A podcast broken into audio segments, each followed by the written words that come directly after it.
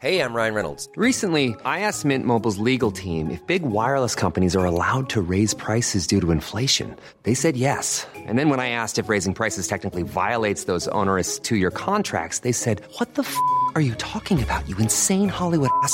So to recap, we're cutting the price of Mint Unlimited from $30 a month to just $15 a month. Give it a try at mintmobile.com slash switch. $45 upfront for three months plus taxes and fees. Promo rate for new customers for limited time. Unlimited more than 40 gigabytes per month. Slows. Full terms at mintmobile.com.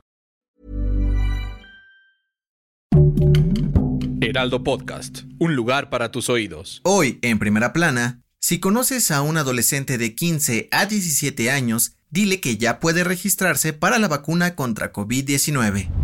Esto es Primera Plana de El Heraldo de México.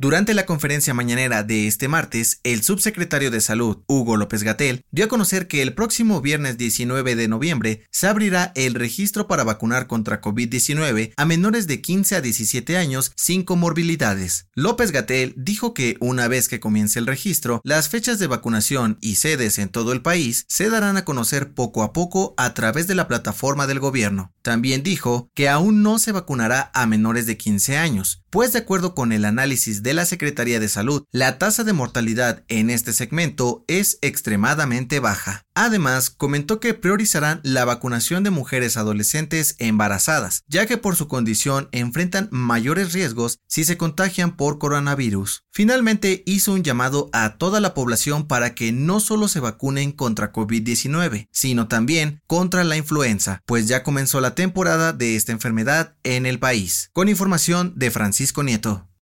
¿Quieres estar bien informado? Siga Primera Plana en Spotify y entérate de las noticias más importantes.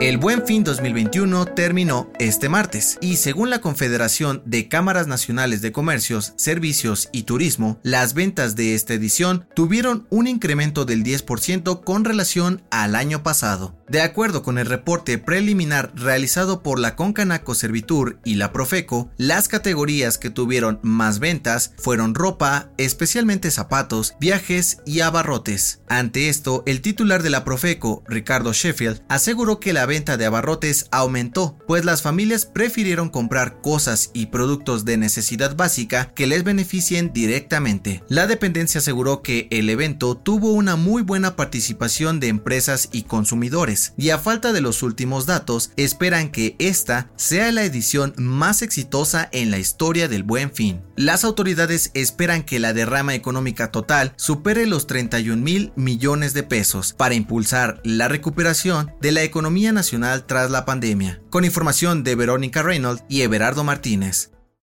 En otras noticias, este martes, la Suprema Corte de Justicia de la Nación negó la ampliación de mandato de Arturo Saldívar como ministro presidente del órgano judicial, por lo que deberá dejar su cargo el 31 de diciembre del 2022. En noticias internacionales, ante el bloqueo de las marchas contra el gobierno de Miguel Díaz Canel en Cuba el pasado 15 de noviembre, los líderes opositores anunciaron que mantendrán sus planes para protestar durante todo este mes. Y en los deportes, la Liga MX dio a conocer las fechas para los partidos de repechaje de la Apertura 2021. Santos contra San Luis y Puebla ante Chivas se jugarán el sábado 20 de noviembre. Toluca frente a Pumas y el Cruz Azul Monterrey se disputarán el domingo 21. El dato que cambiará tu día.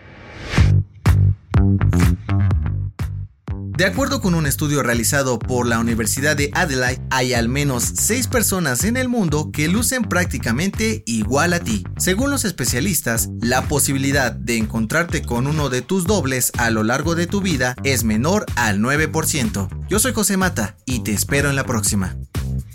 Esto fue Primera Plana, un podcast del Heraldo de México. Encuentra nuestra Primera Plana en el periódico impreso, página web y ahora en podcast. Síguenos en Instagram y TikTok como El Heraldo Podcast y en Facebook, Twitter y YouTube como El Heraldo de México. Hasta mañana.